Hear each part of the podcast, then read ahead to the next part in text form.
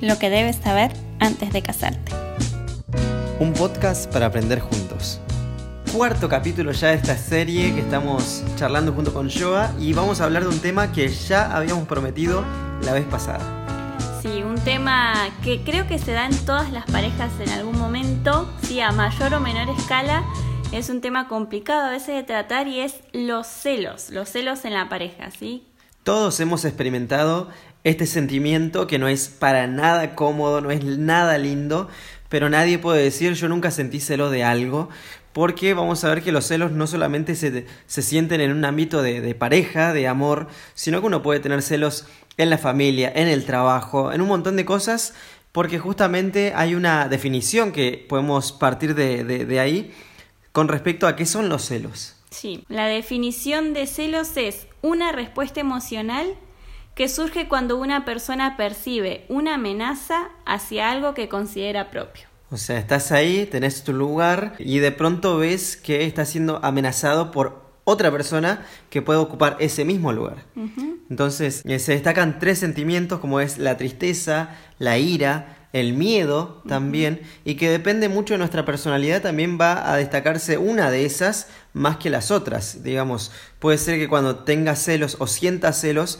la tristeza me invada, eh, esto de la baja autoestima, que ya vamos a hablar un poquito más, o la ira de pronto, esto de ser una persona agresiva, controladora, que también vamos a ver, o tener miedo, sencillamente de perder eso que tenemos, ya sea una relación, un vínculo, una posición, un puesto, y que entonces tememos a que otra persona pueda tomarlo.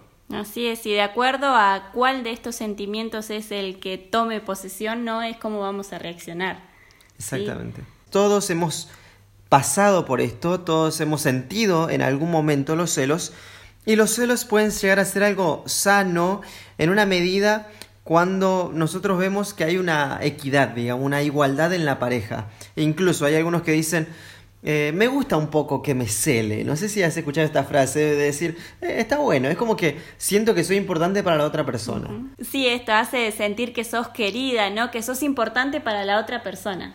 Exactamente, y por lo contrario, si no sentís nada, de pronto uno tiene que replantearse, a ver, ¿está bien esto? O sea, eh, eh, valoro, quiero o me gusta la relación en la que estoy, o de pronto no me importa nada y entonces por eso no siento ciertas amenazas. Entonces, vamos a ver que hay, un, hay algunos casos en donde estos celos que son naturales pueden llegar a convertirse en celos enfermizos. Con estos celos enfermizos hay que tener cuidado porque es cuando uno ya no controla, se nos va de las manos y podés provocar daños en la otra persona, ¿sí? O privarla de ciertas libertades que cada uno tiene, o aislarla, o ya no, ya no podés ver a tu familia, ya no podés ver a tus amigos, ella no me gusta que trabajes, todas estas cosas que te van aislando de todas las personas que te rodean y, y quedas solo. Y que no es saludable.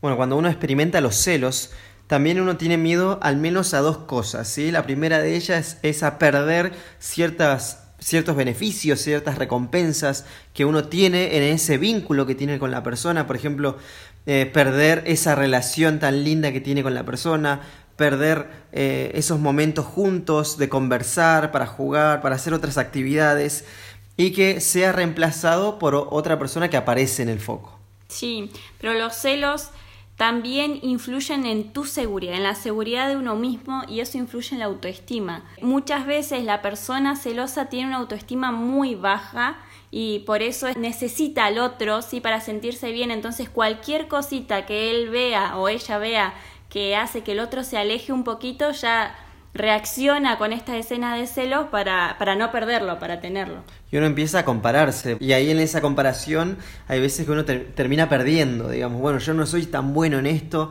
eh, no tengo esta personalidad, o no soy tan carismático, o no sé tanto, o no soy tan deportivo. Un montón de cosas en las cuales uno empieza a socavar su autoestima porque aparece esta tercera persona que puede aparecer, ¿no? El personaje C de, de la historia. Eh, y entonces uno empieza a pensar que entre los dos el otro tiene muchas más chances de ganar, uh -huh. digamos, si fuera una competencia, ¿no? Los celos cuando ya son al extremo, ¿no? Cuando no dejas que la otra persona se relacione con sus familiares, con sus amigos o con cualquier otra persona, eh, tienen un nombre, es una patología que se llama celotipia. Y esto no es consecuencia de un gran amor, ¿sí? Esto de porque te amo, te celo, sino que va más allá de eso, ¿sí? El no poder controlarme a mí mismo y también muchas veces va ligado a una baja autoestima, como decíamos recién. Pero vamos a ver algunas cosas que uno no debería hacer o uno no debería ceder ante una persona celosa. Digamos, no es saludable. Ahora vamos a ir a los ejemplos claros, prácticos, cuando realmente los celos están comenzando a afectar nuestra relación y a nosotros como personas individuales. La primera de ellas es no ceder a la conducta celosa, no hacerlo natural, no, no naturalizar la situación, de decir, bueno, una persona que necesita que yo le compruebe que no pasa nada. Y entonces hay algunos que preguntan, bueno, ¿está bien revisar los mails, las redes sociales, los mensajes que le llegan a mi pareja? Y nosotros por ahí pensamos de que no, en el sentido de que eh, no estás confiando en la persona, sino que de pronto vos tenés que buscar, a ver si encontrás algo. Y hay mucha gente que al no encontrar nada se frustra, porque es como que intenta buscar algo, algo tiene que haber. Eh, y esto no es saludable. Realmente uno debería confiar en la persona sin tener que comprobar la otra persona todo el tiempo. A ver, eh, mira, no te estoy engañando, no, no está pasando nada con esta persona, puedes leer todos los mensajes. Está bien si de pronto tuviste un momento de, celos y de desconfianza y charlarlo. Ahora, si eso se vuelve natural, esto de revisar los mails o comenzar a decirle cómo se tiene que vestir, un montón de cosas, ya comienza a ser algo más enfermizo. Y otra cosa por ahí, otro, otro de los puntos, es no dejar de relacionarse con las personas. ¿Sí? Porque muchas veces es, bueno, me empiezo a celar con mis amigos y está bien, dejo de lado a mis amigos o no, con, no me gusta este compañero de trabajo y está bien, dejo el trabajo y hasta la familia y bueno, y me alejo un poco de la familia porque esto no soluciona el problema, sino que todo lo contrario, nos va alejando de nuestras, nuestra vida social, ¿no? Y dejamos de tener. ¿sí? Y que la necesitamos. Y la necesitamos, sí. Tampoco está bueno dejar de hacer cosas que a uno le gusta hacer. Por ejemplo, una persona que dice, bueno, a mí me encanta ir al gimnasio y otro dice, bueno, no, no puedes ir porque hay un montón de personas, puede llegar a haber alguna situación, entonces no. Y dejo de hacer eso que me hace bien, que me gusta, dejar de salir con los amigos, de paso nos hace bien, nos hace bien salir, tener ese momento social. No todos los momentos sociales tienen que ser compartidos con la pareja y eso no está mal.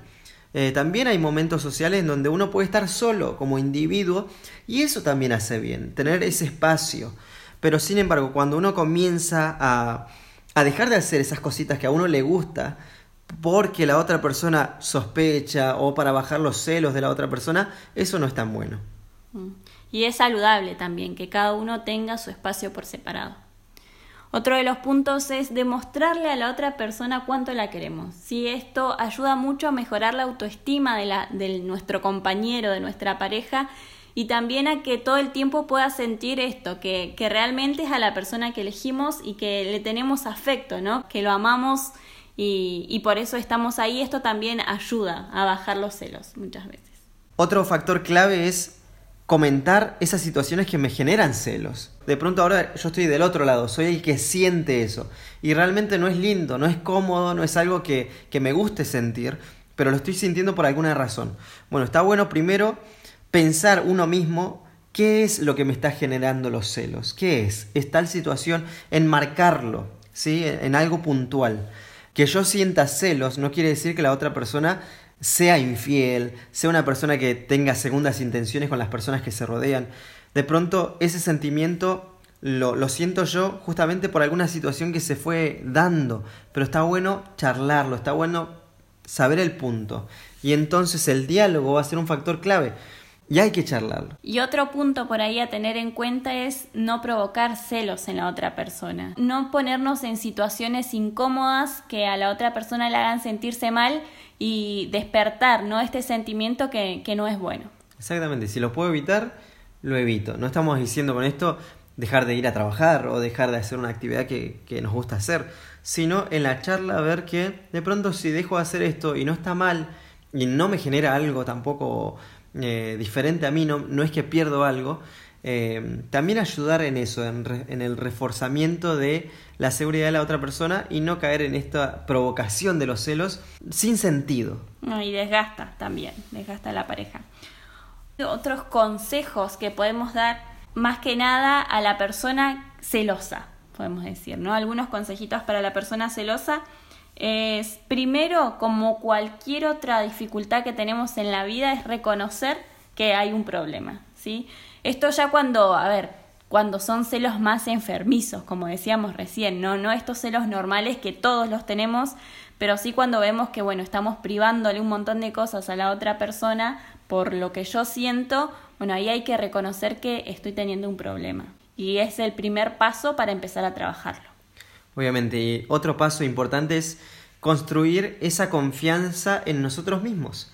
Saber que tenemos una autoestima, que hay que trabajarla, que no es que cualquier persona que pasa va a quitarme lo que, lo que yo tengo. Eh, y entonces es clave destacar eso, destacar cuáles son las cosas buenas que tengo, destacar la confianza en uno. Con esto también afirmar tus sueños, ¿no? Esforzarnos por lograr lo que nosotros queremos hacer y valernos por nosotros mismos también es, es algo referido a lo que veníamos hablando de esto de la autoestima, que muchas veces pensamos que dependemos del otro y que sin el otro no somos nada y no es así. También confiar en que uno puede enfrentar situaciones de, abandono o de pérdidas reales que pueden llegar a, a ocurrir, pero saber que esto no es el fin del mundo, que uno puede enfrentarlos y avanzar en la vida. Otra cosa importante es querernos a nosotros mismos, ¿sí? apreciarnos a nosotros mismos y esto ayuda bueno, a mejorar mucho la autoestima y, mi visión ¿sí? de, mí mismo. Algo importante es ser positivo en estas relaciones, porque si uno está todo el tiempo pensando en el riesgo de perder la persona, la relación, con esta persona que aparece, con esta otra, no estoy disfrutando de la relación en la que estoy. Y entonces estoy amargado por situaciones que pueden llegar a ocurrir en algún momento y ese miedo de pérdida, pero no estoy disfrutando de la, de la relación real que tengo. Así es, entonces recordamos que los celos es algo normal, ¿sí? Que los sentimos desde chiquititos, ¿sí? Eh, con nuestros hermanos, con nuestros papás, nuestra mamá, sí es algo normal, pero también puede llegar a un lado patológico también cuando ya ponemos en riesgo la seguridad o la vida de la otra persona si los intereses míos valen más que lo del otro, y ahí ya es algo que hay que trabajar, ¿sí? que como todo lo que veníamos diciendo en, en los podcasts anteriores, se trabaja en la pareja. Con mucho diálogo, charlando las situaciones, buscando el mejor camino, llegando a acuerdos y sobre todo disfrutando de, de la relación real que tengo y no prestar tanta atención a esos posibles escenarios que pueden llegar a ocurrir.